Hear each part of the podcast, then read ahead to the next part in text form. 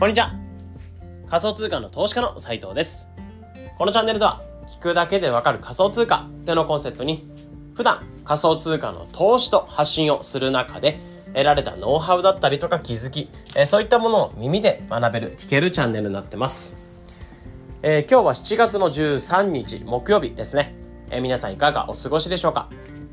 まあ、いつもに増してるというか、あの、天気があんまり今日は優れないっぽい感じで、ちょっと久しぶりに曇ってて暑いなーって日ではないんですけど、まあ、なんか日本らしさ、ムシムシした感じがあったりするので、まあ、熱中症とか、ちょっと朝子供保育園を送るときに救急車とか来てたりとかはしてたので、あれは熱中症だったかわからないですけど、やっぱりあの、熱中症で、なんだろう、救急車に運ばれる事例とかも、やっぱりこういった曇りであってもあったりするので、本当に体調とか皆さんお気をつけてお過ごしくださいってところですね。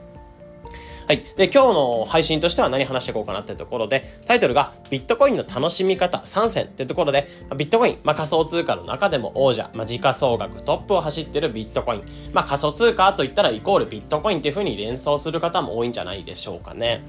というところで、まあ、ビットコインの楽しみ方を3つ今回に関しては紹介させていただこうかなと思ってます。うん。まあ、シンプルにビットコインを買って、じゃあ何するのみたいなこと、まあ、思ってる方向けの配信になってくれればなというふうに思いますね。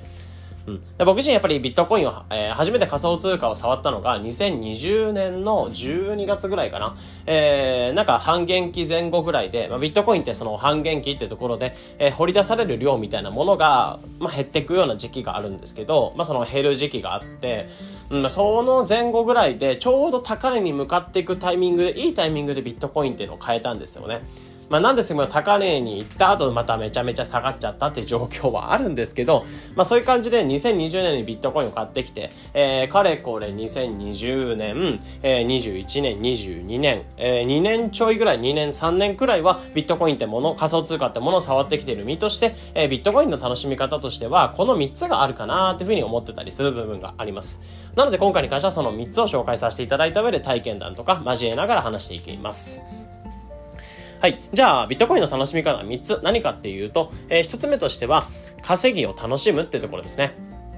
で、2つ目っていうのは、技術を楽しむっていうところ。で、3つ目としては、えー、思想だったり発展、そういったものを楽しんでいくってところ。この3つがあるかなと思うので、1つずつ話をしていきます。まず1つ目としては、稼ぎを楽しむっていうところですね。まあ、ここにおいてはビットコイン、まあ、イコール仮想通貨ってお金的なイメージ、えー、まあ、なんだろう、ビットコインを買ったら送り人になりましたニュースとか、えー、仮想通貨買ったら送り人になりましたみたいなニュース結構見るように、やっぱりお金的な側面っていうのがある、まあ、一番強か、強く見えてる部分があるんですよね。まあ、そういった意味で、まあ、仮想通貨ってものを考えられたのが、その中央というか銀行ってものを返さずに、えー、お金のやり取りができる。世界中の人たちが、その中央とかを返さずにお金のやり取りができるってところを目指して、えー、ビットコインとか、えー、いろんなものが仮想通貨が考え出されてるんですね。なのでやっぱりお金的な部分、まあ仮想通貨になってくるので、お金的な面が強くて、で、そこの仮想通貨、まあビットコインってものを触って、え買った後には、やっぱりその値上がりしていくのを楽しんでたりとか、うん。あとは、えー、実際に仮想通貨ってものを預けていって、そこの、えー、利回り収入、不労所得をもらっていく。こんな感じで、その稼ぎを楽しんでいくって方法があるんじゃないかなと思ってますね。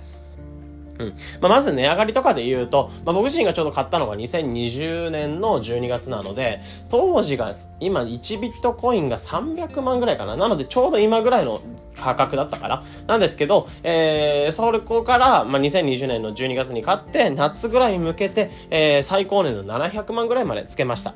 うん。で、その時期にちょっとビットコインを変えたっていうところがあって、やっぱり当時ビットコイン初めて買って、それがぐいぐいぐいぐい本当に2倍ぐらいまで上がってくれた時に、ああ、仮想通貨ってめちゃめちゃ、あの、増えやすいんだなとか、お金が増えやすいんだなってところを知ったんですよね。まあ、ちょうどいい時期だったから良かったと思うんですけど、あそこで逆に下がっちゃうような時期に、えー、出会ってたらちょっと、まあ、病んでたような感じだと思うんですけど、えー、ビットコインっていうのを買っていって、で、それが値上がりしていくのを楽しんでいく。まあ、あくまでその1年ぐらいのスパンなんですけど、えー、これが1年、2年、3年、最近に関してもビットコイン結構上がってきてるってところで、えー、そこの資産の増えていくのを楽しんでいけるってところ。うん、まあ、そういうのもあって、えー、やっぱり稼ぎを楽しむというか、まあ、お金が増えていくのを楽しむっていうところも一つあるかなと思ってますね。うん。あとはもう一つとしては、やり方としては稼ぎを楽しむ部分で言うと、そのお金を預けて、えビットコインっていうのを預けて運用していきながら、その利回りっていうのをもらっていくような方法が一つ二つ目としてあるかなと思ってますね。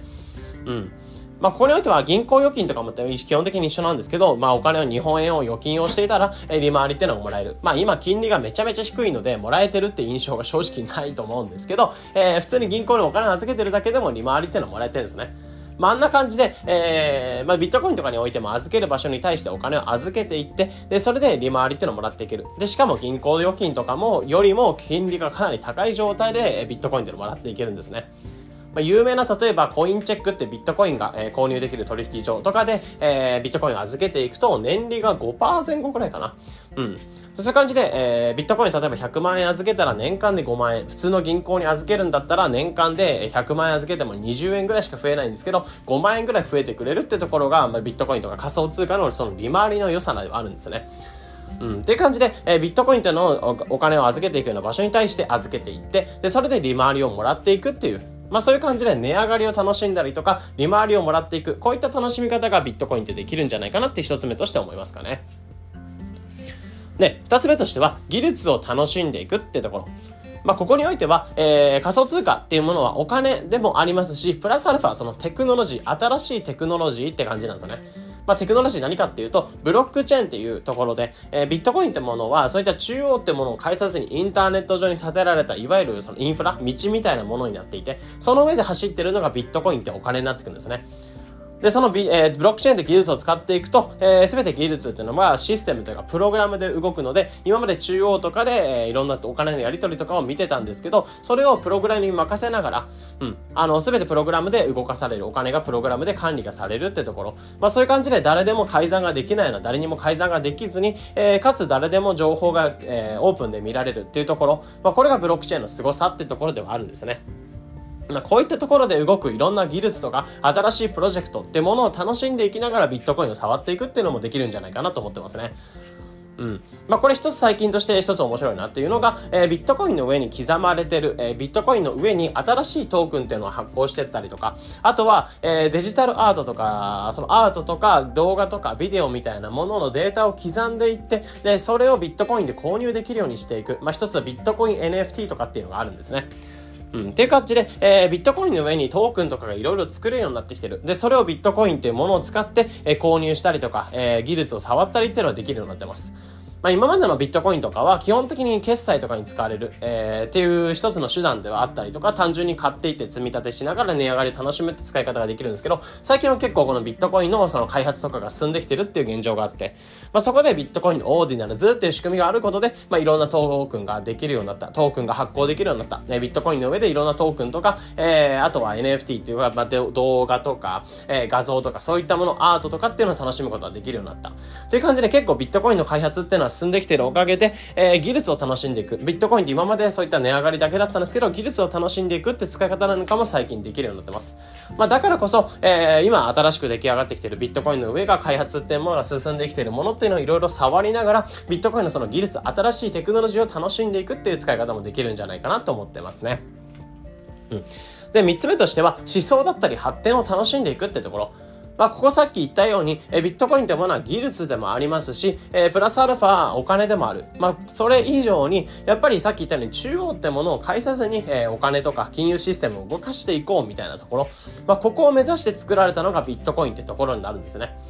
で、やっぱりサトシナモトさんっていう方が作られたらしいんですけど、発行量っていうのは2100万枚。これは変わらずに発行され続けて、さっき言ったように世界中の人たちがマイニングといって、えー、世界中に埋められてる、まあ、金を掘り出すような感じで、ビットコインでも2100万枚決まってるので、えー、その掘り出される量っていうものが年間4年おき、オリンピック周期で、えー、半分になっていくんですね。なので、当時はかなりビットコインっていうのは排出されてたんですけど、今からどんどんどんどんその、こう、来年かな？来年あたり半減期っていうのが来るので、えー、ビットコインってものを掘り出される量がどんどん少なくなっていく。そういった技術によって動く。まあ、そこに対して皆さん熱狂しながら、新しい技術、そういった銀行ってもの、中央とかをいらないようなえ金融システムとかお金のやり取り、情報のやり取りができるのがブロックチェーンだよね、みたいなところ。まあ、そこっていうのをシンプルに思想とか発展みたいなところ、これからそういったものが支えていく、まあ、世界みたいなもの、まあ、テクノロジーが支えていく世界みたいなものを、まあ、ビットコインってものを中心に楽しんでいけるんじゃないかなと思うんですよね。うん。まあ、ここに関しては結構変態的な思想ではあるかなってぶっちゃけ思ったりします。えー、なので正直一番最初の一番上の部分、あの、本当に、え、氷山の一角とかではないですけど、水の中に埋まっている、え、氷があったとして、その本当に上の部分が見えてるのが化石の部分。ここは本当に一番最初の楽しむ部分かなと思っていて、えー、二つ目としてはそういった技術を楽しんでいく。なので、上の氷山の一角、じゃあこれ実際どんな氷なんだろうな、みたいな感じでちょっと中に潜ってき、見てみる。で、そしたら、えー、最後、思想を楽しむってところで言うと、その氷の全量を見た上で、この氷の形こうだよね、みたいな。この氷の形は、えー、まあ今まで見てきた氷よりも全然違うし、ちょっとここの丸みを見た部分がちょっと可愛いよね、とか、えー、面白いよね、みたいな感じの、えー、そういったものを楽しんでいくような感じ。まあいわゆる最後の形って結構変態的じゃないですか。やっぱり最初の氷山の一角見えてる部分どんな氷なんだろうって気になっていくのが一番最初だと思うので、まあこの氷の形ってどんな形になってるんだろうって気になる方いらっしゃらないと思うんですよね。なのでごく少数ではあるんですけど、やっぱりここの示唆を楽しんでいくってとこに関しても僕自身も結構やっぱりここはあるのかなと思ってますね。やっぱり皆さんその何か期待値とか何かその技術とか中身とかっていうよりかはやっぱりその何に期待してるかっていうところでビットコインをゲットしてるっていう方も多いと思うので、まあそういった思想に共感しながら、まあ何の商品とかもそうだと思うんですよね。まあ今ってこういった、うん、なんだろう、まあいろんな商品が当たり前にあって有益な情報とか有益な商品とかっていうのはいろいろある中で、やっぱり何で皆さんその情報とかを買っていくかってなると、やっぱりその人の体験だったりとか意味があるからこそ物っていうのを買っていくと思うんですよね。そういう感じでビットコインにおいてもそのビットコインが作っていくこれからのテクノロジー、えー、世界みたいなものを期待しながらビットコインっていうのを買っていく。なので、機能じゃなくて、その期待で買っているっていう部分。まあそういったところで、やっぱりビットコインの、えー、その思想性というか、ビットコインが作る世界みたいなところに楽しんでいきながら、えー、ビットコインっていうのをこれから持っておくっていうのも買った後持っていくっていうのも一つ面白いんじゃないかなっていうふうに思ってたりしますね。うん。なので今回としては、ビットコインっていうのを買った後、じゃあぶっちゃけどうするのみたいなところについて話の方させていただいてます。で、そこでビットコイン楽しみ方、この3つがあるんじゃないかなってところで、2020年からビットコインを持ち始めた僕なりの見解みたいなところを話してきました。で、それが何かっていうと、一つ目としては、まず稼ぎを楽しんでいくっていうフェーズ。まあ、これはやっぱりほんとさっき言ったように、氷山、氷山の一角の部分になってくるので、見えてる氷をちょっと見ていって、どれぐらい大きそうな氷なのかな、みたいなところを見ていくような感じ。で、二つ目としては技術を楽しんでいく。まあ、お金っていう以上に技術にも新しいテクノロジーにもなってくるので、ブロックチェーンって技術とかビットコインってものを通して、まあ、いろんな仮想通貨に触れていくような、えー、楽しみ方っていうのをしていく。で、三つ目としては、え、思想とか発展っていうのを楽しんでいく。その思想が作る世界みたいなところの、え、発展を楽しんでいくってところが三つ目のフェーズ。なのでさっき言ったように氷山の一角で、えー、まあ氷を取り出してどんな氷だか、どれぐらい大きな氷だったのかみたいなところを技術的なところで楽しんでいって、最終的にこの氷の形のこの丸みが可愛いとか、えー、この氷の形を評価するような楽しみ方をしていく。まあこんな感じで、えー、ビットコインっていうのはこれから楽しんでいけるんじゃないかなと思ったので、今回に関してはこういった形で紹介させていただきました。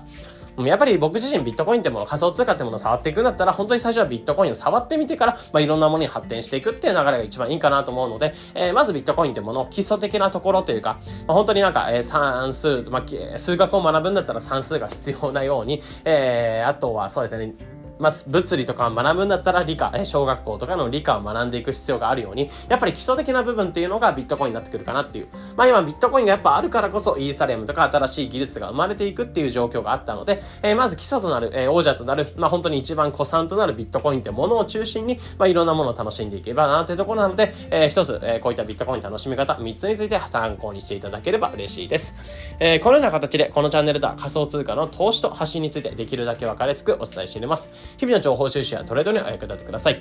ということで本日の配信これで以上になります。それでは良い一日を。